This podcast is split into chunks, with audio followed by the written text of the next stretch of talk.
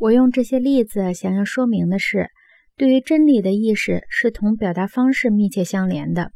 真理不能，也从来没有毫无修饰的存在，它必须穿着某种合适的外衣出现，否则就可能得不到承认。这也正说明了真理是一种文化偏见。一种文化认为用某种象征形式表达的真理是最真实的，而另一种文化却可能认为这样的象征形式是琐碎无聊的。确实，对于亚里士多德时代的希腊人来说，在他们那个时代以及他们之后的两千年里，科学事实都是通过对一系列不自言明的前提进行推理而发现和表述出来的。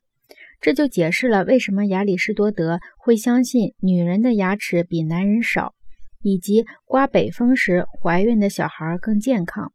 亚里士多德结过两次婚。但据我们所知，他从来没有想过要数一数两任夫人中任何一任的牙齿。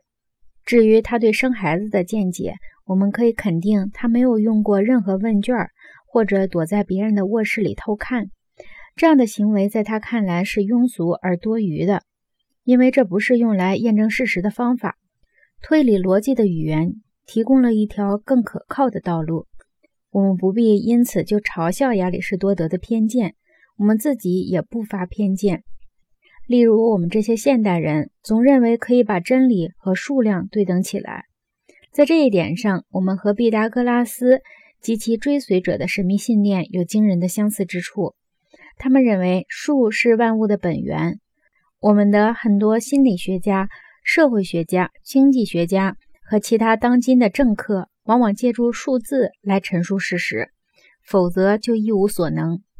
例如，你能想象一个现代经济学家通过背诵一首诗歌，或者陈述在东圣路易斯的一次深夜漫步所发生的一切，来解释我们的生活标准吗？甚至只是通过说出一串谚语或寓言，或者关于富人、骆驼和针眼的俗语来这样做？背诵诗歌会被视为无聊，深夜漫步只是一件易事。谚语或俗语简直就是幼稚，但是这些语言形式确实能够说明经济关系以及其他的任何关系，而且为很多人所使用。对于深受媒介及隐喻这种观点影响的现代人来说，数字是发现和表述经济学真理的最好方式。也许这是对的，但似乎还不足为证。我只是希望人们注意到。决定用什么方式来揭示真理，其实是有些武断的。我们一直都记得，伽利略只是说大自然的语言是数学，他没有说一切的语言都是数学，甚至连描述大自然的特征时也不一定要使用数学语言。